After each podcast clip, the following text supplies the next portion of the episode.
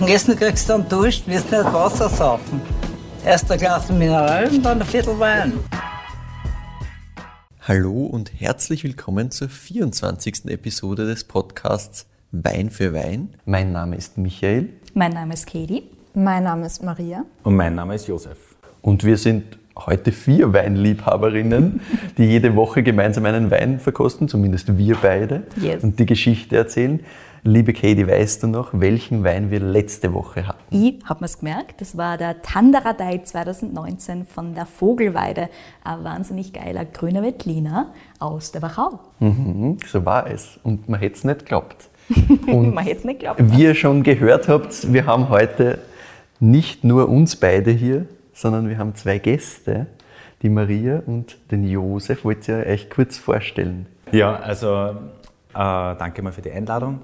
Wir sagen danke für die Wir sagen danke Wir für die sitzen da Einladung. nämlich tatsächlich nicht bei uns daheim, sondern bei Maria und Josef. Genau, also eigentlich seid ihr unsere Gäste. Richtig. Ja, ja also ich habe schon gesagt, ich bin der Josef. Wir sind ähm, am Geierhof, also das ist so der ähm, ja, Familienbetrieb im Prinzip im Kremstal. Ähm, wir haben so eine gemischte Landwirtschaft mit dem Schwerpunkt auf Wein und die Maria und ich sind jetzt seit 2015 gemeinsam mit meinen Eltern, da mit Schwerpunkt mit meiner Mutter halt für die Weine verantwortlich und gestalten halt so ein bisschen den Betrieb, so wie wir, äh, wie uns das gut gefällt und auch mit einer Art und Weise, wie, wie wir uns äh, Landwirtschaft und einen, einen Betrieb halt vorstellen. Sehr schön. Schön, schön, Schön vorgestellt. Schön vorgestellt. Magst du noch was ergänzen? Ich gehöre dazu. Ja, sehr schön. Freut uns wirklich, dass wir hier sein dürfen. Und ihr habt auch einen Wein mitgebracht, den wir jetzt beide, also die Katie und ich, nicht kennen. Und blind verkosten dürfen. Sehr schön. Ich mache nochmal auf.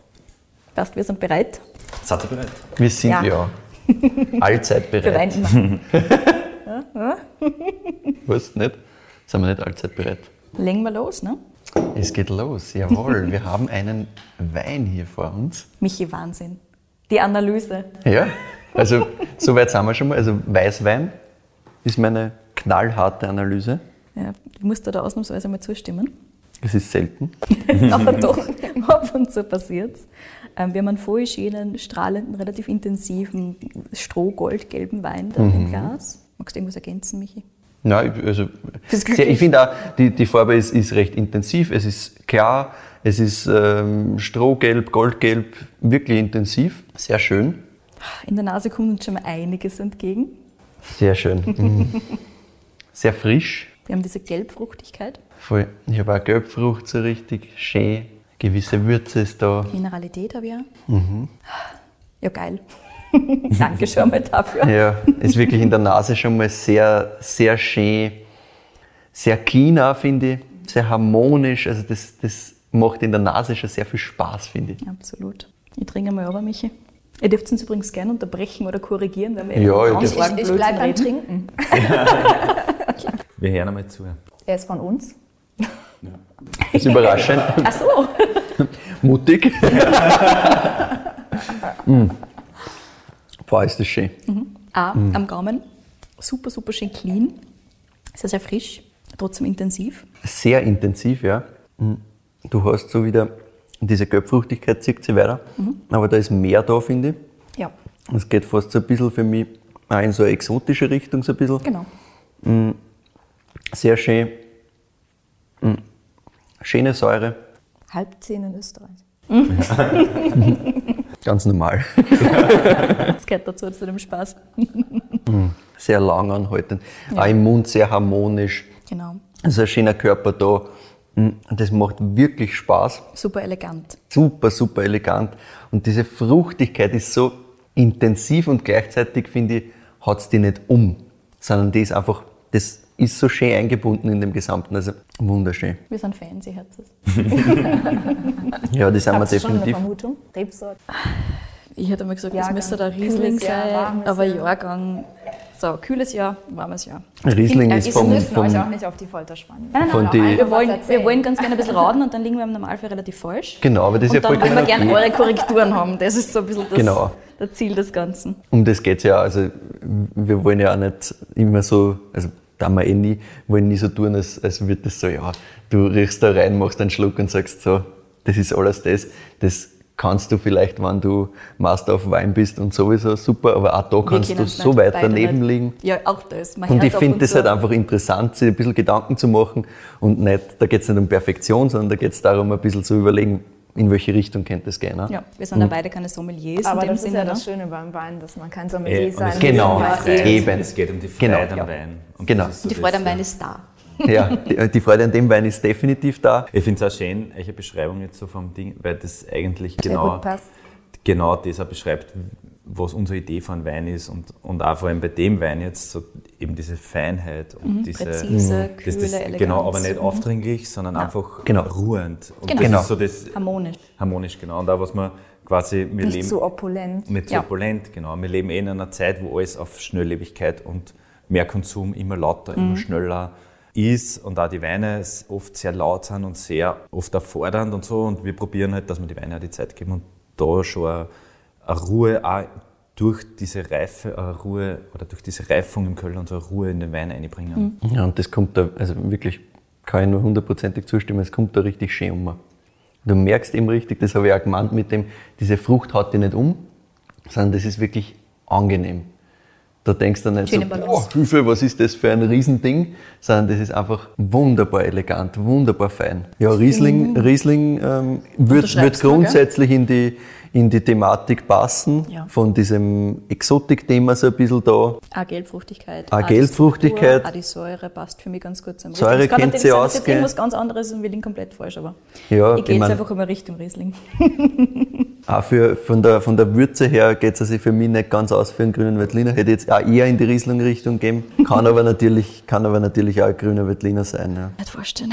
Aber ganz ehrlich. ich hätte auch gesagt, eher Riesling. Und ich meine, im Jahreszahlenschätzen sind wir jetzt nicht sonderlich gut. Nein, absolut nicht. Da halte ich mich gleich mal aus. Das, Sehr gut. Ich werde es versuchen Bitte. und damit falsch liegen und dann könnt ihr mich korrigieren. Viel Spaß dabei. also dadurch, dass der, ich meine, er hat einerseits schon ein bisschen diese exotische Frucht und so weiter und so fort, aber ich würde fast sagen, dass er jetzt kein ganz junges Ding ist. Nicht super, super jung. Also jetzt kann man es nicht vorstellen, dass er 2019 ist. Ansonsten, ich überlege gerade, was ein besonders warmes und was ein besonders kühles Jahr war. Ich glaube, 2018 war relativ warm, ne? 2019 war ein bisschen kühler. Habe ich das richtig in Erinnerung? Hm. Und 2017 war richtig geil, soweit ich das richtig in Erinnerung habe. Aber auch schon warm. Aber auch schon wärmer, ja. Aber hast du eher eine kühle Aromatik oder eine warme Aromatik? Grundsätzlich, also der Wein an sich ist jetzt eher auf der kühlen Ecke, aber ich finde, die gelbfruchtigen Aromen sind eher auf der Genau. warmen Seite. Also ich Und das auch, ist mein ist- Problem an der Sache. es ist so ein Mittelding. Ne? Also es, es, ist, es hat schon so eine Kühle, aber gleichzeitig mit dieser Gelbfrucht gehst du halt immer in die bisschen wärmere Richtung. Ich Ja. muss dazu sagen, dass wir mit der Lese immer relativ spät dran sind. Ah ja, das ist ein Weingarten, den wir auch immer oft, oft erst im, sogar im November erst. Das heißt sehr, sehr, Das sehr ist halt reif. auch das Ziel irgendwie, dass man, also so, unsere Herangehensweise ist, wir wollen wirklich reife Weine haben, aber keine opulenten. Das heißt, man muss irgendwie Das schauen, dass man, jeder, den, aber es ist super dass man den. Ja, halt Spagat, schwierig, ja. dass man den Spagat bringt, zusammenbringt, dass man halt nicht viel Alkohol hat, aber was wir grundsätzlich, also wir lesen immer spät, auch in die warmen Jahre, zum Beispiel 2018 oder so, haben wir sehr spät gelesen, weil wir gemerkt haben, einerseits düngen wir nichts und wir bewässern nichts und andererseits haben wir so gewisse Maßnahmen, die, mit denen wir probieren, die Reife ein bisschen nach hinten zu zögern und so eine spätere Reifung zusammenzubringen. Ne? Und Und die, unsere Beobachtung bei uns auf jeden Fall am Betrieb ist eigentlich auch die, dass bis Mitte Oktober äh, man schon in dieser Zunahme der Grade drin ist, in diesem Schema, was man sagt, einen Grad die Woche, mal mehr, mal weniger. Und dass es aber oft stagniert, ähm, gerade wenn die Nächte kühler werden und ähm, die Temperaturunterschiede größer, was ja wieder super für die Aromeneinlagerung ist. Und dass dann, die dann gefühlt stehen bleiben, auch von, von, von der Zuckergradation, was uns dann wieder Zeit bringt. Und oft gerade die letzten, letzten Oktobertage sind dann nochmal super sonnig und so. Und äh, da sind viele schon fertig und wir sind dann aber noch am Lesen und nehmen, das, nehmen diese letzte Reifung dann halt nochmal mit, ohne in den Ohne das Zuckerhalt so extrem Genau. hochzukommen. Ne? Und was man vielleicht auch sagen muss, also so die, einerseits einmal die, so Punkte wie die Bewässerung ist für uns schon ein großes Thema, weil wir halt, weil der Rebstock wirklich total dem Standard angepasst sein muss, und auch karge Böden. Zum Beispiel. Also wir haben so der Steinleiten zum Beispiel, das ist wirklich ein extrem karger Standort, ähm, wo die Reben schon ordentlich gefordert sind, aber was man, also die, die passen sich halt wirklich an über die Jahre und auch in so Jahre wie 2018 zum Beispiel, wo wir glauben, so auf so einem Boden kriegt der Wettliner einen Trockenstress oder so oder, oder kriegt einfach so Bittertöne, das haben wir überhaupt nicht gehabt, weil die einfach nicht in eine Überproduktion eingängen, weil das ist Trockenstress oder das bedingt dann eher so eine Überproduktion. Und das, dann hat der Stock auf einmal einen Stress, weil er kein Wasser hat oder zu wenig und dann so Phenole einfach einlagert als, als, als Schutz.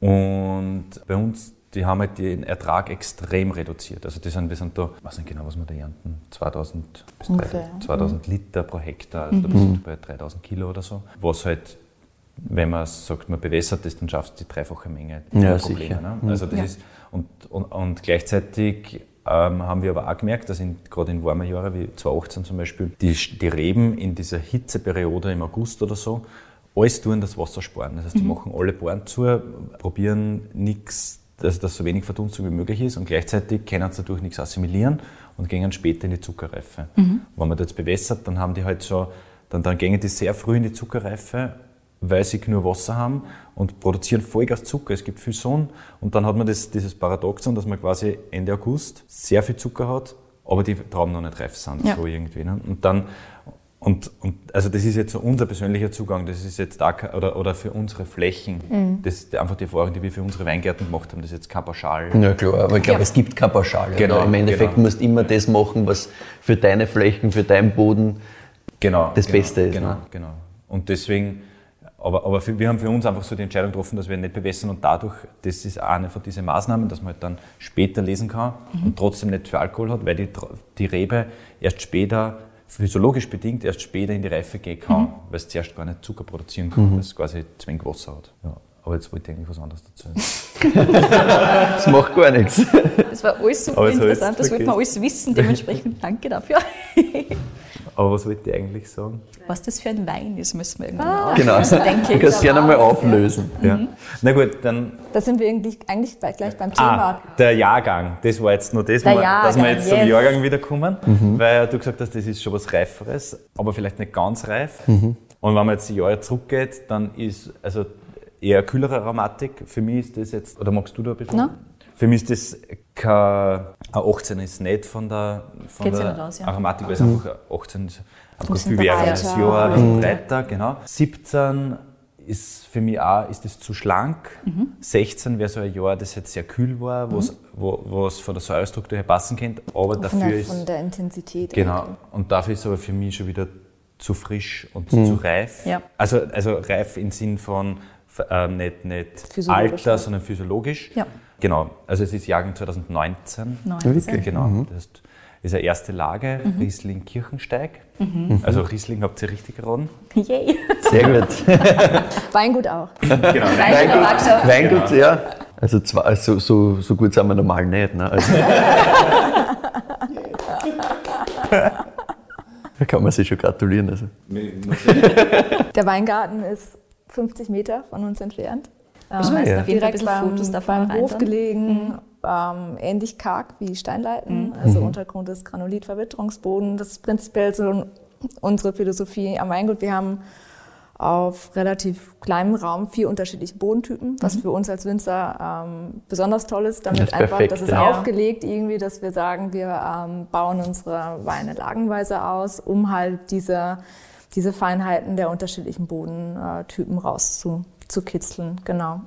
Kiechensteig ist einer meiner Lieblingsweine. Ähm, ich finde, das ist ganz schön beschrieben gewesen mit der Mineralik, ja dieses feine. Ich sage immer, äh, ich, ich finde, das ist ein sehr femininer Wein. Wir haben vorgestern diskutiert, ja, weil für dich ist Kiechensteig männlich und für mich ist Kiechensteig weiblich.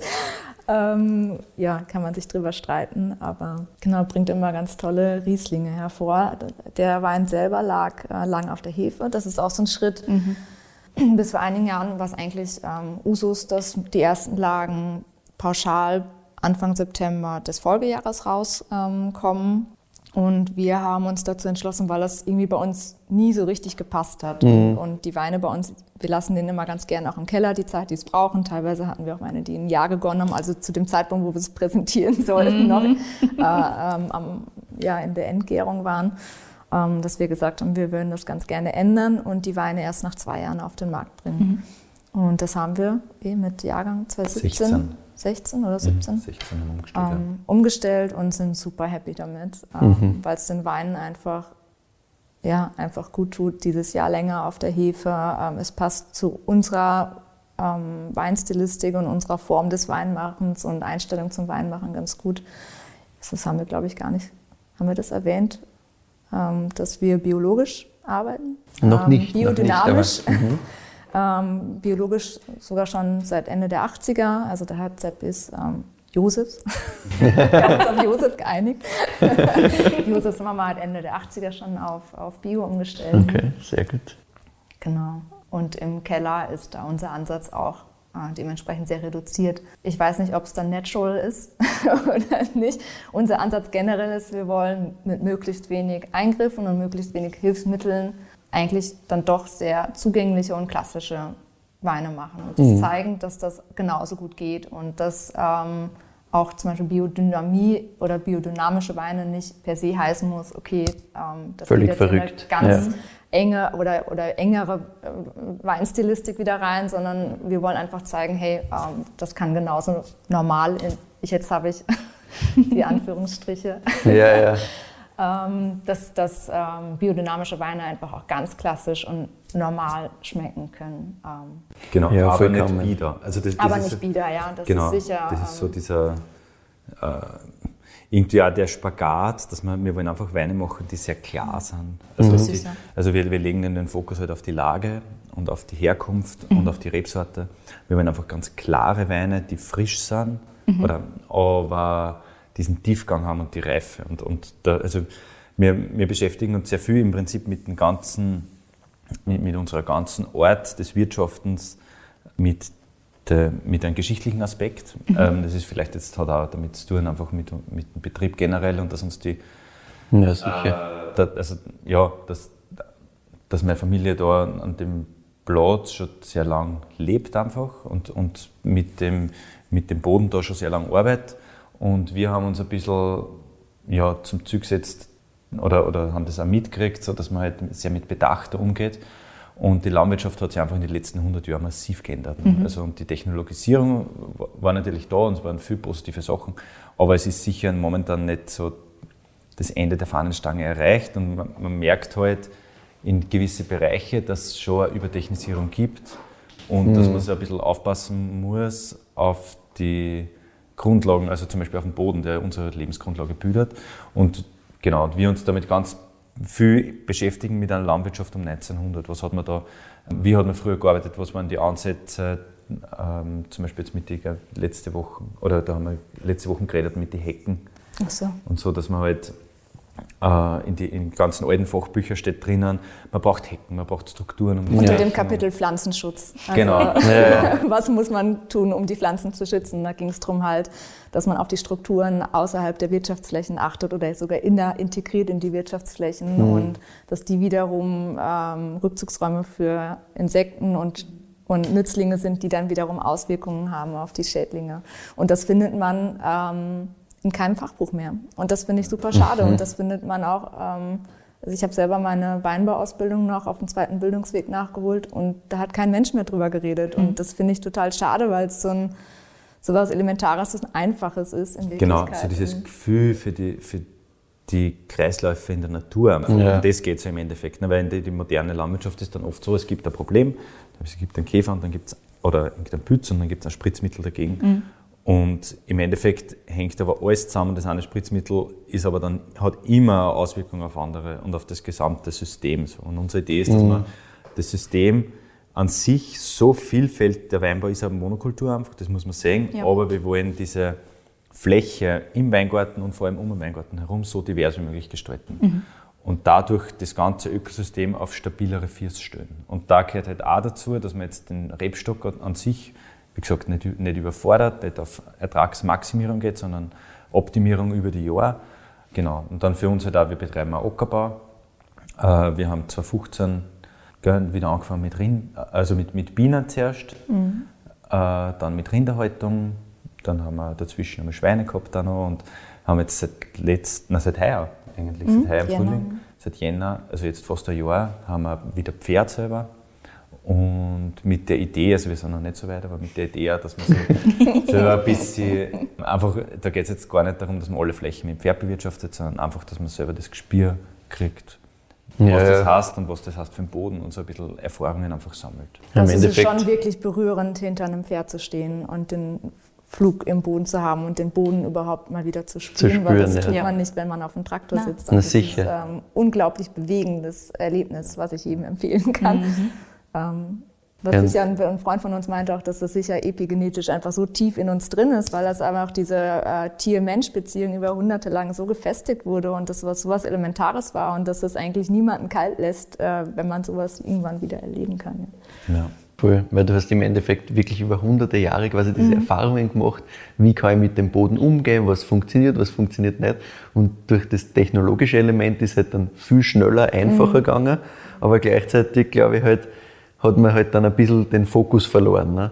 Und wie du gesagt hast, mit dem äh, Pilz oder mit dem Käfer, ja klar, ich kann das Problem halt lösen quasi, aber das Problem ist ja in Wirklichkeit nicht der Pilz, sondern das Problem liegt ja tiefer, weil ich habe ja irgendwas vorher vielleicht äh, noch nicht so hinkriegt, damit dieser Pilz erst kommen hat können. Vielleicht habe ich nicht dann das Problem behandelt, sondern im Endeffekt nur ein kleines und nicht das große ja. Ganze gesehen. Ne? Wobei man der Fairness halber jetzt an dem Punkt auch sagen muss, also der, ähm, das Pilz ja wieder ein eigenes Kapitel ja, sind. Klar. Mhm. Und wir als biologischer Betrieb oder als, als biodynamischer Betrieb natürlich auch einen Pflanzenschutz betreiben müssen mhm. auf klar. unsere Flächen, aber gleichzeitig probieren, das so äh, gering wie möglich zu halten und mit anderen Maßnahmen auch den Rebstock zu unterstützen und das mhm. zu fördern. Das, heißt, das ist halt immer so ein, äh, ein bisschen ein Spagat, aber auf was wir jetzt komplett verzichten, sind irgendwelche ähm, Insektizide oder so, ja. weil wir da auch noch nie irgendwelche Probleme gehabt haben mit mhm. irgendwelchen Schädlinge, das Wort mag ich gar nicht eigentlich.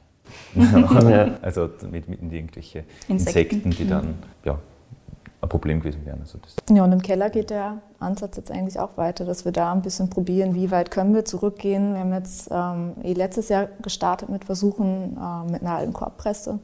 Das mhm. haben wir mm. heuer intensiviert, mhm. also die ersten Sehr Lagen cool. schon ähm, genau. teilweise damit gepresst. Genau. Aber auch mit unseren, also mit unseren Ansätzen, das heißt, das heißt, wir arbeiten da nur mit Ganzraubenpressung. Mhm. Ähm, aber also es wird nichts quetscht, es wird, gibt keine mechanische äh, Belastung vorher. Vielleicht muss man da jetzt auch noch ganz kurz sagen, dass unser ganz wichtiges Standbein, also das ist für unsere Weine ein Fundament, ist die Handlese. Mhm. Also das ist wirklich so ganz was Entscheidendes, weil wir der Meinung sind, die, die Selektion passiert im Weingarten und wir wollen ein gesundes Traubenmaterial oder gutes Traubenmaterial im Keller haben, das unversehrt ist. Also dass man quasi, dass die Traube an sich komplett intakt ist, ganz oft verliert, dann in die Presse kommt und dann durch diesen sanften Druck sofort der, der Most aus der Beere ausgedruckt wird. Mhm. Dadurch ähm, ja, sehen wir halt einfach viel. Und durch Vorteile. die Ganztraubenpressung so eine Art Filtersystem auch noch. Genau, durch die Käme kriegt man einen Filter und der Most, der rauskommt, ist viel sauberer. Mhm. Und das ist dann, und das war faszinierend, also wenn man den Most kostet, der aus der Korbpresse dann rauskommt, das ist wieder, obwohl wir sehr schonend pressen, also mhm. unsere ganze Produktion, kann man sagen, ist äh, angelehnt oder, oder, oder ist eigentlich vergleichbar mit einer Produktion in der Champagne. Das heißt, wir lesen nur in kleine Kisten, mhm. alles mit der Hand, haben sehr geringe Ausbeuten so von, von dem, was wir außerpressen aus die Weine oder aus den Trauben. Das heißt, wir haben eh ein sehr schonendes Pressprogramm im Prinzip, aber trotzdem ist der Unterschied von unserer Press, von der pneumatischen, das muss man sich vorstellen, das ist wie so ein Luftballon drin, mhm. der sich dann aufbläst und mit Luft ganz, ganz leicht, langsam, geht, ja. ganz langsam gegen die Trauben druckt, genau. Mhm. Aber trotzdem die Korbpress, wo von oben der Druck kommt, ist nochmal ein ganz anderes das finde ich so spannend, ja, dass das trotzdem nur was ganz anderes ist, weil ja beides sehr, sehr sanft ist. Ne? Also die pneumatische Presse ist ja entwickelt worden, um eben diese Vertikalpresse, wie es früher mal gegeben hat, die ja viel intensiver ist und halt schneller druckt mhm. und halt weniger ja, ja. einfach ähm, oder weniger sensibel, mehr oder weniger zur Bearbeitung ist. Aber trotzdem ist, sagst du, es ist was ganz, ganz anderes. Das finde ich super, super, super spannend. Vielleicht, weil das Scheitern nochmal einen Unterschied macht? Genau. Und das ist spannend, weil manchmal hat es mich wirklich erinnert ans Schnapsbrennen. Also es kam dann auch in der Geschwindigkeit ja. aus der Presse ja. raus. Ja. Ganz fein, ganz lang. Sehr oxidativer Ansatz wieder. Das ist auch so ein bisschen, womit wir uns spielen mhm. im Keller, ähm, wo wir sagen, wir arbeiten prinzipiell eher auf eine Langlebigkeit der Weine hin. Mhm. Genau, und Moste, die einfach in der Jugend sehr viel mit Sauerstoff in Kontakt kommen, die sind einfach in der Reifung ein bisschen äh, toleranter dem Sauerstoff Genau. Und, Und das bei der dann- Korbpresse spielt ja, uns das eigentlich ja. auch dann mit rein. Ne? Und es ist wirklich unglaublich, also das Geschmacksprofil schon allein beim Most. Mhm. Und, Spannend. Genau, und so grundsätzlich schauen wir dann halt, dass die Weine sehr lang, also da auch wieder ganz, äh, wir probieren, dass wir nicht intervenieren, wir machen auch keine Analysen jetzt, wir schauen uns im pH-Wert zum Beispiel jetzt für die Weine nicht an, Mhm. weil, ja, weil, weil das darf man gar nicht so, weil, weil man so, so, so wa- ja, Wir arbeiten ja. prinzipiell im Keller sehr viel nach Gefühl. Genau. Ja. Aus unterschiedlichsten Gründen. Genau, aber das Äh, ist ja weil, das weil Schöne. Die Frage ist, was, was machen wir mit diesen ganzen Analysen? So, in, in Wirklichkeit sind wir so, ja, so Leute, die dann eh nichts draus machen. Also, da genau. uns dann, äh, ja, und bei uns stehen die Entscheidungen eigentlich viel früher an, so, und dann nimmt es irgendwie seinen Lauf. Das ist wahrscheinlich nicht immer ganz so schlau. Aber Ja, aber Wenn ich mir den Wein anschaue, ist es sehr schlau. ja, genau.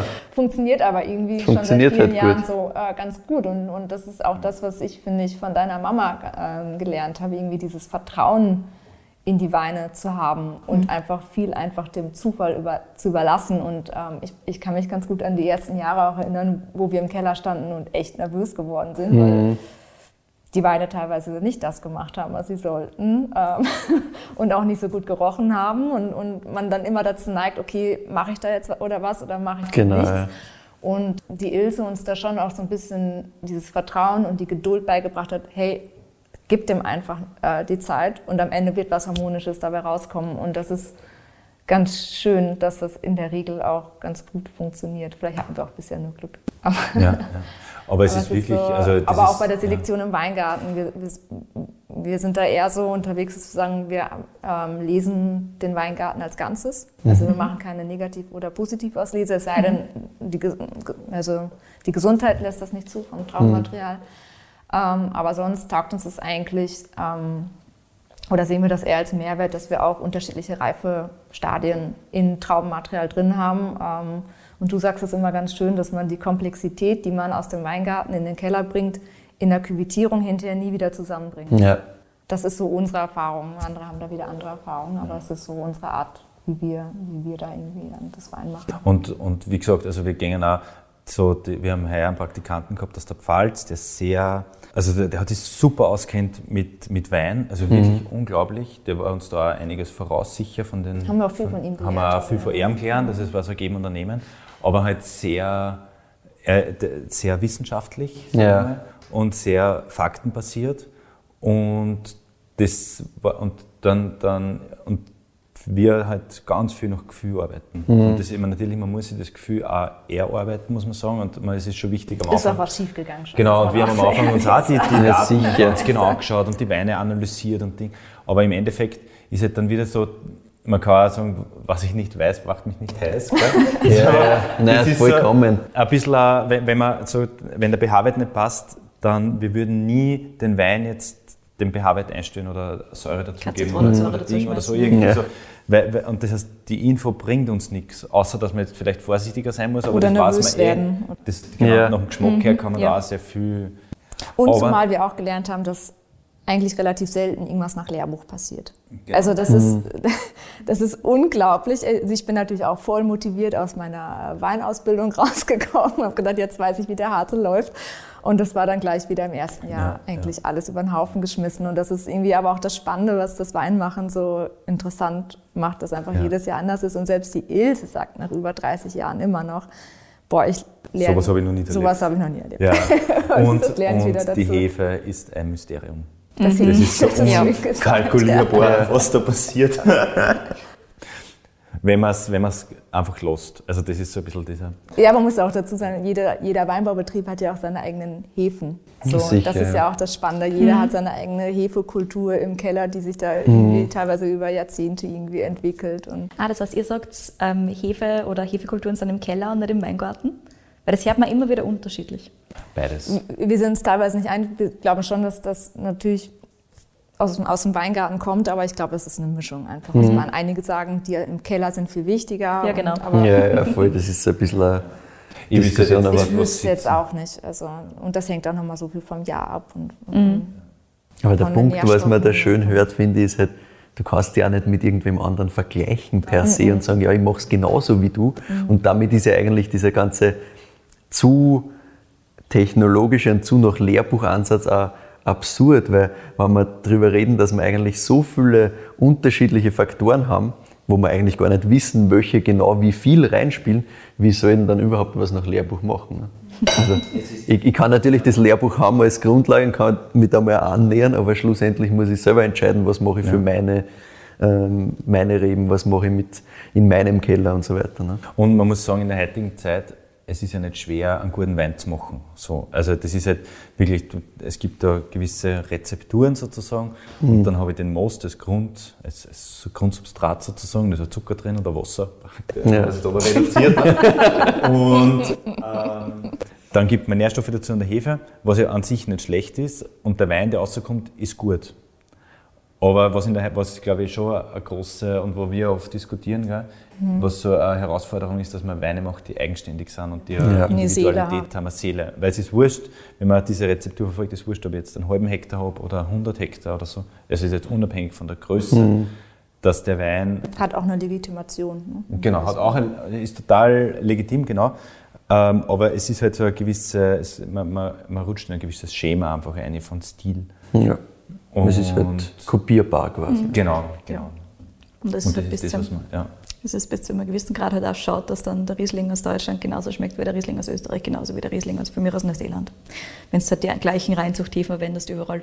Und ich glaube, dass es schon auch wichtig ist, jetzt mit dem Blick auf die Weltwirtschaft oder man steht ja schon auch irgendwie in Konkurrenz natürlich mhm. mit ja. anderen Weinbauern dass das irgendwie gerade als kleiner oder mittelgroßer Betrieb wird man ja auch austauschbar. Und ich glaube, gerade da in, de, in, diesen Größen muss man halt schauen, dass man halt eben nicht austauschbar ja. ist. So, das ist die einzige Chance, glaube ich, die man da hat, dass man sagt, okay. Und das ist auch für uns ein Punkt, also wie die Marie und ich im Betrieb eingestiegen sind, war es schon so, dass wir äh, ein bisschen an einer Gabelung waren, wenn man so will. Also die, die, wir, wir haben mit einem neuen Wein angefangen, mit dem Stockwerk, und das hat sich total super entwickelt, da waren wir selber überrascht. Dann war plötzlich so die Nachfrage größer als das Angebot. Und dann haben wir überlegt, wenn wir da sehr gute Angebote gekriegt haben, muss man auch sagen. Und es ist ja durchaus gängig ist, dass man auch Weine zukauft unter seinem genau. eigenen Namen ja. verkauft. Genau, genau. Mhm. Und dann waren wir so ein bisschen vor der Entscheidung, entweder, also was machen wir? Erhöhen wir sozusagen das Angebot, das würde jetzt funktionieren, Müssen indem wir, was zukaufen, ne? Weine zukaufen oder auf unsere Ackerflächen äh, Wein auspflanzen, was auch möglich wäre. Mhm. Ähm, aber alle diese Schritte hätten dann schon irgendwie eine Veränderung in unseren Wirtschaften bedeutet. Weil wir auf der einen Seite sind wir keine Weinhändler, also wir wollen einen Wein produzieren und das ist wollen das, ja Winzer bleiben. Mhm. Wir wollen Winzer bleiben und keine Händler sein. Also das kennen andere viel besser als wir. Mhm. Ähm, und auf der anderen Seite dann auch die Ackerflächen aussetzen, heißt dann wieder, man muss dann vielleicht irgendwann doch umstellen auf Maschinenernte mhm. oder mehr Personal. Na klar. So diese ganze, es ist so, Wein produzieren ist einfach, aber der Verkauf ist ja dann auch noch da. Und das, man muss ihn dann auch irgendwie vermarkten und dann muss man automatisch irgendwann in eine gewisse technische Schiene, um eine gewisse Produktsicherheit zu machen, ja, wenn man so will. Den pH-Wert messen. Ja. Und dann haben wir uns halt entschieden, dass wir nicht wachsen und haben diese riesen Aufträge einfach abgesagt. Mhm. Weil wir aber eh schon eine Größe haben, von der man, also wir haben um die 20 Hektar und das mhm. ist schon eine Größe. Ich gerade fragen, ja. Genau. genau. Also das muss man auch dazu sagen, aber wo wir gut davon leben können, wo wir die genau. Mitarbeiter. Also aber was jetzt so auch nicht riesig ist, das muss man auch sagen. Ne? Also es gibt bei uns sehr viele Betriebe, die haben vieles Christus. Mhm. mhm. Aber wir wollen halt, uns ist halt wichtig, dass wir selber die Verantwortung haben für das, was wir tun. Und wir wollen uns auch vor niemandem rechtfertigen, so quasi, warum der Wein so schmeckt, sondern wir wollen einfach das machen, was uns Freude macht. Und unabhängig. Unabhängig bleiben, genau. Genau, so weil sonst bist du halt abhängig. Du kannst natürlich sagen, ja passt, machen wir halt mehr, machen wir das Ganze in einem größeren Ausmaß und verkaufen das an, weiß ich nicht, an irgendeinen Großkunden quasi, der das dann weitervertreibt. Kannst du schon machen, aber dann bist du halt auch von dem abhängig im Endeffekt. Ne? Und wenn du das dann alles so aufziehst, musst du halt dann wirklich der Händler sein. Ne? Genau, das sind so ein paar Grundsatzentscheidungen. So ja. wie wir total glücklich sind, wir haben ein sehr großes Netzwerk an Händlern, also viele kleinere Händler in den mhm. ganzen Ländern, ähm, was manchmal ein bisschen natürlich mühsam ist, weil ja, man sicher. einfach viel mehr Aufwand hat. Aber jetzt so in Jahren wie letztes Jahr, wir pflegen mit allen unseren Kunden guten Kontakt, ähm, sind teilweise sogar befreundet, weil wir schon seit über 30 Jahren zusammenarbeiten und das ist dann schon was ganz anderes. Also da ist dann Handschlagqualität, da geht es darum, sich gegenseitig zu unterstützen. Und letztes Jahr haben wir auch gesagt, naja, dann schauen wir, dass wir euch jetzt irgendwie noch unterstützen, bevor wir jetzt äh, mhm. irgendwie unsere Weine schauen, dass wir die möglichst billig ab Hof verkaufen. Oder ja, und, sicher. Und, und, und, was ja da schön. Und das war total schön irgendwie. Ja, und, schön. und die dann wiederum auch unsere Weine ganz anders ähm, verkaufen können. Ja. Aber was ich auch sagen möchte, ist, dass wir auch ein paar ähm, natürlich ähm, Kunden haben, die ähm, größer sind. Mhm. Und wir mit denen, also wir haben mit allen unseren Kunden ein sehr gutes Verhältnis und eine Handschlagqualität. Mhm. Und das ist wirklich schön. Mhm. Das ist ja irgendwie so. Wenn es noch ohne Verträge funktionieren Genau, für uns also ein bisschen ein Ausschlusskriterium, wenn man so will. Ähm, also das, ist, das Zwischenmenschliche ist einmal das Wesentliche, mhm. dass man sagen, da wollen wir zusammenarbeiten. Aber ja. das ist auch so ein bisschen die Erfahrung, da wo es zwischenmenschlich nicht passt, die verkaufen meistens dann die Weine auch nicht so gut. Ja. Also das Natürlich, ist so, irgendwie ja. muss man da auf so einer Ebene zusammenfinden und dann funktioniert das in der Regel auch ganz gut. Ja, schlussendlich ist ja der Verkauf auch was Zwischenmenschliches. und total, wenn ich jetzt da zu euch komme und, und kaufe irgendwie den Wein ein und ihr verkauft mir den halt und irgendwie verstehen wir sie nicht und dann verkaufe ich den Wein, naja, meine Motivation ist natürlich um hundertmal größer, weil man denkt, wow, die sind irgendwie cool und ich, ja. ich will das auch weiter vertreiben. Ne? Ja, Logisch. Ja. Und im Endeffekt geht es ja darum auch, dass man die Freude an dem Produkt weiter vermittelt. Genau. So, Ganz genau. Weil, weil, ja auch wir eine Riesenfreude haben mit den Weinen und wollen halt auch, dass, dass, diese, dass die Freude irgendwie Wir haben übrigens auch noch ein Superlativ. Wir sind nicht die größten oder besten, aber wir haben die kleinste erste Lage. Das ist nämlich auch die kleinste. Lage. Wie cool ist das eigentlich? Die kleinste erste Lage in Österreich. Finde ich Geil. super. Das ist wieder super Sonst sympathisch. Haben wir ne? Superlativ zu bieten. Naja, aber was will man das mehr? Das ist mein Lieblingssuperlativ ja. bis jetzt. Also, das ist super. Mega sympathisch, wie cool. Aber das ist auch spannend, einfach weil es aus der Geschichte ist. Es ist ein sehr alter Betrieb mhm. und die Lagen sind sehr alt und aus dieser Geschichte heraus ist das so gewachsen dann auch. Ne? Und hat und sich gehalten. Im, ja. Und weil du vorher gesagt hast, ähm, so auch feminin geprägt. Also so der, der, Hof ist einfach immer von sehr starken Frauen geführt worden, muss man sagen. Also mhm. das ist so die, äh, also vor uns im Prinzip die letzten drei Generationen haben jeweils die Töchter den Betrieb übernommen mhm. und haben, also das waren alles wirklich starke Persönlichkeiten mhm. da weiter zurück. Also wir haben auch ganz viel so Bilder und irgendwelche Porträts von den Vorfahren und da ist immer die, die, die also da, da ist einfach oft auch die Betriebsführerin porträtiert und man hat einfach, auch wenn man sich so ein bisschen die, die Familiengeschichte durchschaut, ist, haben eigentlich meistens die Frauen die Geschäfte geführt mhm. oder mitgeleitet, genau. Cool. Und weil du sagst Geschichte, vielleicht kannst du uns ein bisschen erzählen, wie lange das tatsächlich her ist, damit sich die Zuhörerinnen äh, da ein bisschen ja äh, einfühlen können, also, wie, wie äh, alt ist das tatsächlich. Ne? Genau, also der Geierhof an sich, äh, den gibt es schon sehr lange. Also die erste urkundliche Erwähnung war 1135. 1135? Äh, Bist du genau. narrisch. ja, nicht schlecht. Das sind auch die Grundmauern in dem Haus, wo wir jetzt sitzen, sind aus der Zeit. Also mhm. wir haben so Häuserchronik machen lassen. Mhm. Das war damals ein Lehen vom Stift Göttweig. Mhm. Und irgendwann, also das ist jetzt immer ein bisschen schwer nachzuverfolgen oder da sind wir jetzt noch nicht so weit, aber irgendwann im 16. Jahrhundert ist es dann in äh, Familienbesitz übergegangen mhm. oder waren halt die waren, äh, direkte Vorfahren von uns jetzt die, die, die Betreiber halt von dem mhm. Hof. Und seitdem ist dann wirklich vor einer Generation auf die weit nächste weitergegeben worden. Unsere Kinder sind die 14. 14. 14. Oh mein Gott. Bist du narrisch. Weil man, man hört immer so in unserem fünfte Podcast auch immer wieder, wow. genau, wow, fünfte Generation, die machen das schon in der vierten Generation. Ja, also mit Scheidung und Todesfällen dazwischen, glaube ich. Ja, genau, genau. Die haben wir mitgezählt. Ja. Wobei ich glaube, aber ich glaube ehrlich gesagt, also normalerweise sagt man ja, man muss einfach irgendwas behaupten, irgendwann, ja, weil ja. ganz genau. Ja, ja, aber es ist so, nachdem wie wir die Häuserchronik gelesen haben und sowas, konnte man das relativ genau, gut nachvollziehen, genau. Ne? wer wann den Hof genau. geführt Aber was, was ich sagen wollte, ist eigentlich, also es ist im Vergleich, die sehr oft dauern die Generationen eher kurz. Mhm. Und was auffallend ist bei uns am Hof, ist, dass die alle sehr alt waren sind und dass da eher weniger Generationen pro 100 Jahre sind. Wein konserviert. Spannend. Ja, ja, ja Wein konserviert. Genau. genau. ja. Aber es ist so auf unserem Etikett, äh, um das ein bisschen zu beschreiben, ähm, da ist unser Familienwappen drauf, mittlerweile auch meins. mit einem Segelschiff und einem Mann mit Anker und äh, das bezieht sich halt auf die Ursprungsfamilie auch Geier, also Familie Geier, die auch ein Schiffs Schiffsmeisterrecht äh, hatten. Also das Haus, in dem wir sitzen, ist ein altes Schiffsmeisterhaus. Ähm, wir sagen immer, keine Ahnung, wie das hier auf den Berg gekommen ist. Das Schiffsmeisterrecht, das weiß nur der Geier. Genau, und darauf bezieht sich auch dieses Familienwappen. Und deswegen haben wir relativ untypisch für ein österreichisches Weingut ein Segelschiff mit einem Anker. Ja, das ist recht spannend sehr spannend. Das ist ein, Hinweis auf Folge Nummer zwei übrigens. Indeed it is. Da waren wir ja beim Christoph Hoch und so, Hollenburg. Und da ist genau die Familiengeschichte Ja, ist da ja. eigentlich relativ ähnlich, weil die haben auch äh, gemischte Landwirtschaft und sehr viel Handel dann über eben Schifffahrt betrieben. Da war und deswegen, Anlegestelle, genau, Aber ja. Hollenburg ist halt auch direkt Ist halt am auch direkt am. Wasser, ne? Da macht es noch mehr Sinn. Was spannend ist in Oberfucher, also die Maria hat schon kurz gesagt, dass wir da ganz verschiedene Bodentypen haben, unter anderem auch sehr starke Lehmvorkommen. Und 100 Jahre lang war ein ganz wesentliches Standbein für meine Familie der Bergbau.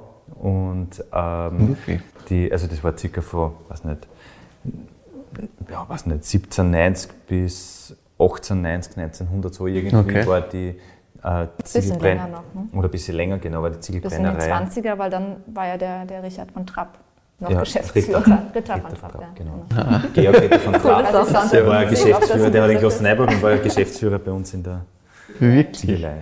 Mit deiner Urgroßmutter. Genau, genau. Und Das ist der Wahnsinn. Äh, und die haben halt dann Die Wein. Am Amerikaner lieben es. Ja, ja, sicher. Kann ich mir vorstellen. Genau, und die haben Wein, Ziegel und Milch ähm, nach Wien geschifft. Also und die Blütezeit war halt da dann bei den Ringstraßen gebaut. Also Ja. wie Ja. Ringstraßen gebaut worden sind und so, also die Gründerzeit und so weiter. Das macht Sinn. Und da war die Nachfrage nach Ziegel groß. Genau. Anderes Side-Fact. Ja, ne? genau. Anderer Side-Fact. ähm, wir haben mit einer, mit einer, also der, der Ofensetzer, genau, der Ofensetzer von uns, der kennt sich extrem gut aus und der hat mit der Restauratorin von dem Kachelofen in Schloss Hof geredet, den die Sissi setzen hat lassen. Und die hat gesagt, ähm, mit ziemlicher Wahrscheinlich, also sie geht davon aus, dass der Lehm aufgrund der Güte aus Oberfucher kommt. Die, von dem die Ziegel, von dem diese Kacheln brennt worden sind. Ja. Das sind Wie verschiedene cool ist denn das? Le- Genau, Lehme, Lehme genau. Und vor allem, dass man das so nachvollziehen kann. Ja, Ja, schon. Da gibt es anscheinend so spezielle Güteklassen und, und, Witzig. der, und der war, also ich kenne mich da auch nicht so aus, aber der war anscheinend Besonders besonders schlecht. Ja, Ja, besonders Ja. gut. Nein. Hm, wieder beim Superlativ. ja. Aber das sind einfach so spannende Sachen, wo, wo man, genau, da kann an die Familiengeschichte eigentlich die fesseln. Ja, schon. Na sicher, Diese ja geschichtlichen Wahnsinn, Verstrickungen, gerade wenn man das so nachverfolgen kann, weil das ist einfach oft nicht möglich. Ich meine, bei uns in Europa noch ein bisschen mehr, in den USA teilweise auch Generation 2 vielleicht und dann war es das Ja. Ganze. Mhm. Ah, das ist schon sehr, sehr cool. Aber in Europa cool ist das dass nicht wir normal. aus jeder 14 Generation Generationen. ein Ahnenbild haben. Eins oder Wirklich? oft sogar zwei. Und das finde ich so toll, weil dass die Frauen immer mitporträtiert Yes. wurden. Und das ist, Ja, wir das ist haben schon über cool. die letzten fünf Jahre haben wir drei Bilder wieder nach Hause holen können durch unterschiedlichste Zufälle. Zufälle. Und teilweise ist der Seppi an der Galerie vorbeigefahren und dachte sich, das Haus kenne ich doch irgendwie. Das ist da- Ja, ist ein Bild von unserem Haus dort in der Auslage hängt. Und ich gesagt, das kenne ich doch nicht. Ja. Und dann eins haben wir in der Galerie in Krems wiedergefunden. Genau. Das war zwischenzeitlich mal in Wien und da stand halt Gott sei Dank hinten drauf Schussmeister Geier. Naja. Und dann haben wir darüber, über den Maler im Internet recherchiert, weil ich mir dachte, vielleicht ist, hat er der auch, vielleicht hat er Fotos online von Porträtbildern aus der gleichen Zeit und die Frau ist da zufällig drauf. Und dann habe ich die Frau tatsächlich gefunden über das? Dorotheum, was 2004 verschleitert Wahnsinn. wurde und so. Genau. Und das war ganz spannende Ganz Zufälle. spannende Zufälle. Und es war dann so ein besonderer Moment, weil eigentlich die, das war ein Ehepaar, ähm, das war der Leopold Geier und seine Frau, die Anna. Und die, die zwei Brüder waren verschollen sozusagen und die sind innerhalb von einem Jahr beide zurück am Hof gekommen. Cool. Und das, Das war dann so, waren die, Gefühl. und waren bei verschiedenen. Besitzer irgendwo, der eine in Wien und der Ding, und, und haben so, ihr, so eine Odyssee quasi erlebt und waren dann wieder, wieder daheim so. Vielleicht hatten sie es auch gut. Und das war, ja, das nicht. und das war aber so ein ganz, äh, ganz das waren so spannende Momente, Ja, die ist so schön, wenn berühren. man dann, sowas ja. dann wieder Sicher. Cool.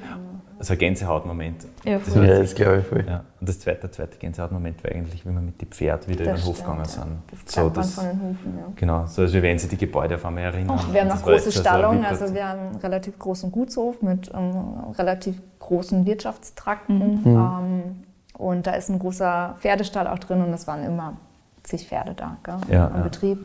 Und eigentlich so ein ganz ein wesentliches, das, also die- die Pferde waren halt immer so das, das Zentrum von so einem Betrieb eigentlich. Und wisst ihr, wann das aufgehört hat bei euch da zwischendurch einmal? Naja, Neuwelt in den 50er, 60er. Sowas. Eh der Klassiker. Der Klassiker. Eben Genau, Einführung genau, mit genau. Traktoren, die. Betriebe konnten sich dann Traktor leisten. Genau, mein Opa hat einen von den ersten Traktor gehabt da in der Gegend. Den haben wir auch noch, oder? Nee, Nein, den. nein, nein. Das Das war ist ein mein Lanz. Lanz Bulldog hat das. ne? Ja, Lance Bulldog, wirklich. Ja, mein haben wir Opa. leider nicht mehr. Habt ihr den noch? Habt ihr den noch? Ja, wir haben da noch. Cool. Wir haben Massey Harris zwar, wir haben einen Lance Bulldog, wir haben einen alten Steirer noch. Boah, Wollt ihr den Lanz hergehen vielleicht? Afraid not. Weil ich frage gerne den Papa, aber. ich glaube, das wird schwierig. Ja. Die sind ja riesig. ja, das ist ein Monster. Ja, und das ist halt auch irgendwie das, also und die Pferde und die Rinder und der Wein und der Es Ockerbau. und schließt so. sich jetzt irgendwie wieder. Genau. Und das ist, wir haben das am Anfang, es ist so gekommen irgendwie. Mhm. Also es hat sich so entwickelt aus der eigenen Begeisterung heraus. Auch eigentlich der größte Schritt ähm, war das eigentlich mit den Rindern und so. Und es ist unglaublich toll gewesen, was für eine Lebendigkeit da an diesem Betrieb gekommen ist wieder. Und das war einem vorher gar nicht so bewusst, was da eigentlich gefehlt hat. Und, und mittlerweile können wir uns das eigentlich gar nicht mehr vorstellen, nur Wein zu haben. Allein aus dem Grund, weil wir, weil wir das einfach nicht mehr missen wollen. Dieses, ich finde, man spürt es, wenn man auf den Hof kommt und man spürt es in der Landschaft und bei den Menschen im Dorf und die fiebern alle mit, wenn dann im Frühling wieder die neuen Rinder kommen oder mal ein Kälbchen dann auf einmal da ist und dann, also das ist einfach toll und, und auch zu sehen, diese Dynamik ähm, mit dem Mist natürlich, der dann da ist und dann kommen die Insekten, ähm, teilweise frage ich mich, wo die herkommen nach 50 Jahren, die gegenkommen, wo die sich versteckt haben. Und, und dann wiederum die Vögel und es ist einfach, es macht total Spaß und es ist total sinnstiftend. Und dann war da auch der Schritt eigentlich gar nicht mehr so groß, dass wir gesagt haben, dass wir auch zum Beispiel durch das Demeter-Siegel irgendwie das irgendwie dann nach außen tragen. Einfach ähm, Also wir haben jetzt am Betrieb diese Idee der Lebendigkeit, der, Ja, ja, der das war eigentlich alles schon da, Hofkreisläufe Genau, und, genau, und, genau. ähm, ja. Die Händel haben wir vergessen. und den Hofhund. Und Ja. Ja, der hat uns schon begrüßt. Hofhund haben wir schon kennengelernt. Ja, ja. ja, es macht einfach Spaß. Es ist irgendwie, ähm, ja, für uns, es hat sich so ein bisschen alles verschoben auch von den Wertigkeiten. Das ist, wir haben heuer unseren letzten Weinguide irgendwie also gebucht, so dass wir, Genau. das ist irgendwie uns gibt es auch nichts mehr. Also es Ja. ist gar nicht, weil wir jetzt irgendwie den Weinguides eins auswischen wollen oder so. Das ist einfach nur, dass wir denken, irgendwie, ja, Wir wollen einfach den, so wie man sagt, die Freude am Wein und wir wollen unseren, den, den Trinkern von unserem Wein eine unvoreingenommene Herangehensweise ermöglichen, indem wir sagen, die sind einfach nicht bewertet. Ja. Weil, weil das dann doch- Bewertung ist immer eine Art, finde ich, von Geschmacksverzerrung. Also Genau. 100% von Genau. eigener. Und dass man Und, sagt so- äh, Na sicher, ob man jetzt was- selbst Weinkenner was ist oder dir nicht. taugt, es gibt natürlich genau. eine Orientierung, Genau. gar keine Ja. Frage. Und das hat vielleicht auch seine Berechtigung. Aber ähm, so wie wir über Wein reden und wie wir Wein leben und so, passt das eigentlich irgendwie nicht mehr zusammen. Und das war so ein bisschen das Schöne jetzt auch. Um, ähm, das hat sich so entwickelt irgendwie, dass wir so in diesen Betrieb reinfinden und, und uns denken, sag mal, warum machen wir das eigentlich? Nur weil wir das jetzt die letzten 20 Jahre gemacht haben und eigentlich taugt uns das ja gar nicht. Und eigentlich geben uns die 90 Und- oder 80 oder 70 Punkte gar Und nichts. man muss auch sagen, die, die Weinwelt Und, ändert sich. und das ändert sich Also gerade es alles so und, und und irgendwie gibt uns das viel mehr, keine Ahnung, wenn wir wieder eine seltene Vogelart da sehen, die es bei uns gibt. Und Genau. es ist so, genau. ja, Oder wir es macht ganz Spaß, viel, das so zu machen, wie man selber glaubt, dass es irgendwie, dass man ja, sich selber ja, irgendwie ja. treu bleibt. und ganz viele Bäume pflanzt zum Beispiel. Mhm. So über, über 100 Obstbäume oder so auf unsere Flächen und das ist einfach so schön. Und das, das ist das, wo man so, also so, wir freuen uns jedes Mal, wenn wir wieder heimkommen. Mhm. Und das ist irgendwie auch, ähm, äh, ja, das, das ist das, was es im Endeffekt ausmacht. Man sagt so, ich bin da, wo ich bin, man kann was gestalten und das ist Ich glaube, das schön. ist das da. Rezept, um glücklich zu werden. Ja. man, also ich finde das so schön, einfach so einen Ort zu haben, den man gestalten kann. Und das, also es ist natürlich toll, irgendwie Weingärten zu bewirtschaften, aber das so zu machen, dass man irgendwie, ohne zu glauben, dass das jetzt irgendwie alles richtig ist, was wir machen, aber es ist irgendwie, ja, es ist ein cooles Gefühl. Ja. Ja, ich meine, ihr strahlt das halt auch zu 100 Prozent aus, das Ja. muss man auch sagen. Also, man merkt es halt Ja, man vollkommen. wenn man herkommt. wenn, man, wenn man daherkommt, wenn man euch sieht, merkt man halt, dass ihr gerade das macht, was euch taugt. Und das können wir aber nur, weil es Menschen gibt, die unsere Weine gerne trinken, muss man auch dazu Ja, klar, klar. Aber Also, gleichzeitig, gleichzeitig kommen die Leute ja auch nur und trinken die Weine gern, weil ihr das gern macht. Ne? Ja, das das ist ein ist Kreislauf. ja, ne? ja. ne? dass man irgendwie, dass man so zueinander findet. Also Ja. äh, das ist irgendwie die, die Ilse sagt manchmal, ah, jetzt sind wir schon 20, 30 Jahre Geheimtipp und so. Und wo wir mittlerweile sagen, ja, eigentlich ist es ja super. Ne? irgendwie, solange wir irgendwie unseren Wein verkauft kriegen und, und äh, wir und unsere Mitarbeiter gut davon leben können und den Ort so gestalten können. Genau, das ist ja eigentlich genau. perfekt. Und wir machen so Weine, So. die uns taugen und hoffen, dann, dass wir taugen. wen finden, dem es auch taugen. Ja. So, ja. Die Hoffnung stirbt zuletzt. Also ihr habt wen gefunden, dem es auch taugt. Ja, ganz genau. So, das können wir gleich mal wieder dann einmal hervorheben. Also, Ja, es ist einfach, es ist und bleibt was Subjektives und ja. es ist ja natürlich, du kannst das nicht komplett objektivieren, wie denn auch. Weil Gott dem einen taugt halt das, dem anderen das. Und das ist ja Genau. Sehr vollkommen gut, dass okay. es verschiedene Geschmäcker Ja. gibt. Ja, danke für eure Beschreibungen. Super, super, super schön, das zu hören. Danke fürs Herkommen. ja, danke. Ja, sehr gerne. Sehr schön. Hast du noch Fragen? Möchtest du noch irgendwas nachfragen? Also über den Hof, finde ich, haben wir jetzt ein wunderschönes Bild gewonnen, auch über die Geschichte und über eure Arbeitsweise, auch was die Kreislaufwirtschaft angeht, auch was die Tiere angeht und so weiter. Also super, super, super schön und ich finde, ihr habt das voll, voll cool zusammengefasst. Was mich noch interessieren würde, ist, wo kriegen denn unsere Hörerinnen und Hörer den Wein her? Sehr gute Frage. Darknet. Darknet. Wir hauen euch einen Link rein, gell? Ja, genau. Naja, in Wien gibt es den, äh, also wir haben jetzt keinen Weinhändler, der das ganze Sortiment hat. Ein Teil von die Weine kriegt man beim Wein und Co. Zwar. Genau. Dann ein guter Freund von uns hat einen Weinhandel, das ähm, Vorreiter heißen die. Vorreiter. Restaurants. Genau, in verschiedenen Restaurants kriegt man. Habt ihr einen Online-Shop auch? Wir haben einen Online-Shop auch. auch. Sehr Den gut. verlinken wir euch alle natürlich. Yes.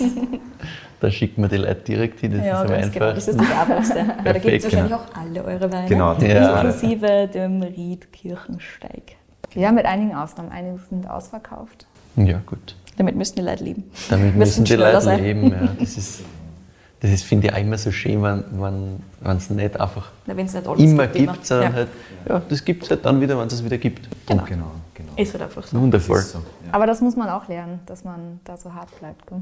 Ja, das glaube ich. Ja, das mir sehr, sehr nicht- schwierig ja, vor. Genau. Weil, Dass man ja, wirklich dem Wein dann die Zeit gibt und sagt, Genau. na, und sich nicht verleiten lässt, ah, jetzt filmen wir ihn doch vielleicht schon ab. Na sicher, so. der Drang ist ja immer da, dass du sagst, na gut, okay, jetzt haben wir aber die Leute gefragt, Weil er ist nicht ja doch schon im noch- Keller. Ja, er ist ja, ja, schon im ja. Keller und der 221er wird super. Ja, also das ist Ja, das wirklich wird so. ein tolles ah, Wein, ja. Sehr schön, das haben also bis jetzt alle, mit denen ich in letzter Zeit geredet habe, haben alle gesagt, immer. 221. ja, ja. aber Wobei so euphorisch. Mein Herz also, schon raus, die Nuancen. Ja, ja. Ja, ja. Aber bei uns sind die, die ersten, also wir sind für unser 20 ein wirklich ein super Jahr. Also wirklich ein super Jahr. Mhm. Und die kommen jetzt im September. Und genau, jetzt im September, also das dauert jetzt noch ein halbes Jahr quasi, bis die, oder le- mehr noch, Dreivierteljahr, ähm, bis die neuen ersten Lagen quasi dann in Verkauf kommen, also von der Kirchensteig 20er. Und das sind unglaublich schöne, feine, Gerade beim 20er tut es noch ganz gut ähm, mit der knackigen Säure und so, dass der nochmal Ja. ein bisschen mehr Zeit auf der Hefe bekommen hat. genau. Nein, also wir sind super happy. Ja, sehr schön. Ich glaube, so. Zukunftsaussichten, was wir immer so ein bisschen besprechen, Ja. man hört es eh schon raus, ihr wollt noch ein bisschen mehr in das gehen. Was, was gibt es sonst noch rund um, und um das Ganze noch mehr äh, gesamtheitlich zu sehen, glaube ich. Aber sonst große Veränderungen sind Also das ganze Thema geplant. Energiekreisläufe Ja. wollen wir uns gerade noch anschauen. Also wir sind da am, das ist gar nicht so einfach. Das ist irgendwie, man, von der Politik wird dann immer gesagt, naja, wir fördern dann, Ener wir reden über energieautarke Landwirtschaft und in Ja. Wirklichkeit wird man oft dann, wenn man sagt, ja, okay, super, wir sind dabei und man wird dann aber eigentlich allein gelassen. Ja. so, wo, wo jetzt genau und wie und da sind wir wieder bei dem Thema, dass man so ein bisschen so ein Multitalent sein muss so eine, ähm, als Landwirt, dass man irgendwie alles können muss.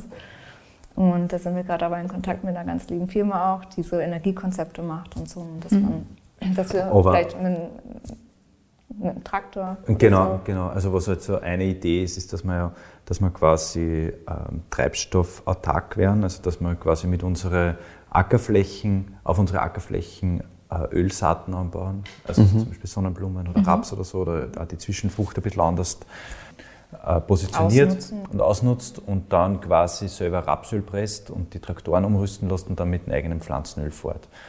Und dann aber, cool, das kann man dann selber pressen und den Presskuchen dann aber auch wieder an die Rinder verfüttern. Und so hat man halt dann auch wieder so alle, hat man alles ähm, Wieder ein verwendet. was Kreislauf. verwendet und Ja. den Kreislauf auch wieder ein bisschen geschlossen. Dann müssen genau. wir aber erst noch Leute finden, die auch glauben, dass das Sinn macht. Genau. Und da muss man dann, also das ist alles wieder so ein bisschen, das ist natürlich äh, äh, Zukunftsmusik, aber das sind so die Das sind so Ziele. Themen, die uns irgendwie ähm, reizen und wo es, glaube ich, auch noch viel zu tun gibt. Also das fängt wirklich bei der, ähm, beim Flaschen, bei der Flaschenauswahl schon an, irgendwie, dass wir sagen, wir nehmen, wir nehmen, auch wenn es vielleicht von der Wertigkeit was anderes suggeriert, aber wir nehmen eher die leichten Flaschen. Ähm, man hört dann bei so Energieprozessgeschichten im Genau. Betrieb auch. Das ist so das, wo wir uns jetzt drauf Und was- wollen. Ne? Mir auch noch ganz wichtig ist, dass also neues das kann man Projekt gibt es nächstes Jahr auch. Also, jetzt, Ach so, mit den Weinen. ja? Ja, genau. Wir haben auch, Ja, machen wir einen auch. Immer Genau. her damit. Ja, genau, also das, das ist jetzt natürlich nicht Stehen, aber die Idee ist, dass man so eine, eine neue. Äh, Wir, wir machen natürlich extrem viele Versuche überall im Keller und, und Viele Jahre schon, Über viele Jahre schon, und dass man jetzt da so ein bisschen eine eigene Linie findet und der man dann auch diese, äh, unsere Projekte sozusagen teilt und was wir da für Erfahrungen gemacht haben. Genau. Und das ist jetzt das, so offiziell übernehmen die Maria und die jetzt mit Ende des Jahres ähm, den Betrieb oder die Ruder von unserem kleinen Segelschiff da. und das nehmen wir dann auch zum Anlass, dass wir da quasi mit, diese, mit unseren Projekten und Erfahrungen ein bisschen äh, nach außen gehen. Genau. Aber was ich zuerst noch sagen wollte, das ist einer, und dann, dann Satz gleich entlassen. weil, weil, weil ich finde, das Zukunftsthema und es, die, die Frage kommt ja oft so quasi, wie stellt man sich die Zukunft vor? Voll. Und meine Oma hat immer gesagt, man muss flexibel bleiben. Und was unser großes, was unser großes Ziel ist, dass man auch diese Flexibilität erhaltet, weil wir ja einfach in Zeiten leben, die ein bisschen unvorhersehbar sind. Und genau, und wir wollen uns die Freiheit erhalten, dass wir einfach total flexibel sind und eine Freiheit in alle Bereiche irgendwie haben. Und meine Großeltern haben zum Beispiel Weinbau, war natürlich wichtig, aber also also vorher war mal die Ziegelei und dann, also die Landwirtschaft und der Weinbau waren immer so das wesentliche Standbein, aber es waren so Nebeneinkünfte sozusagen. Und da haben meine Großeltern ein Gasthaus gehabt, Schweinehaltung, Schweinemast, Rinderhaltung, Milchwirtschaft und so. Und so hat sich dann an Fremdenzimmer, es hat sich immer total entwickelt und verändert. Was halt gerade passt hat. Genau, was, was gerade passt für den Betrieb und für die Generation und für die wirtschaftlichen Umstände. Also das muss man ja auch sehen. Die sind Das doch auch nicht so einfach, ne? Das, Generell. ja, und, und äh, gerade, ich meine, die Jahrhundertwende vom, also so vom letzten Jahrhundert und die, die ganzen Turbulenzen im Prinzip, das war ja ein Wahnsinn, was sich da verändert hat. Und dass man da einen Betrieb durch so eine Zeit durchführt, das ist schon herausragend. Na, komplett, ja. Und, und das kann man sich, glaube ich, das können wir uns in unserer Generation gar nicht vorstellen, was das heißt. Und deswegen also diese. fangen es langsam an zu ahnen in den Zeiten, Genau, in denen wir genau. jetzt leben, dass es halt nicht alles ähm, immer so stabil Genau, und alles immer, Ja. ist. Und alles wächst dauernd und Ding und dass das so gemade Wiesen ist, wie man so sagt, ne? Ja. sondern dass man einfach sagt, okay, wir wollen frei bleiben und uns selber die Freiheit erhalten, dass wir alles machen können. Genau, das ist unser Ziel. Vielleicht willst du doch immer noch Fleischhacker. ja Beispiel. warum Wollte nämlich eigentlich werden. Genau, genau, genau, Aber jetzt machen wir noch ein bisschen Wein. genau. Gut so. Gut so. Sehr gut. Also wir, wir freuen uns sehr darüber, dass du ein bisschen Wein machst. Aber ich finde es schön, wenn man sagt, ja, man bleibt so flexibel, dass man, was halt kommt, diese Chancen auch ergreifen kann. Und wenn es Schwierigkeiten gibt, genauso darauf reagieren kann, indem man halt sagt, okay, dann machen wir halt ein bisschen was anderes. Man Genau. muss ja nicht so auf eins fokussieren und sagen, wir machen jetzt nur das und starr dran bleiben, weil Genau. es geht halt vielleicht nicht immer. Wer weiß. Und gleichzeitig ist, heißt ja nicht, dass, wenn man was anderes anfängt, dass man was anderes aufgibt. Genau. Das ist ja ein stetiger, es ist ja ein Fluss. Aber das spielt sich halt oben im Kopf ab auch. Ja, das stimmt. Sicher. Ja, ich glaube, das ist ein sehr schönes Schlusswort. Oder? Ja, das finde ich gut. Dann sagen wir nochmals herzlichen Dank. Danke, danke, danke. dass wir da sein haben dürfen.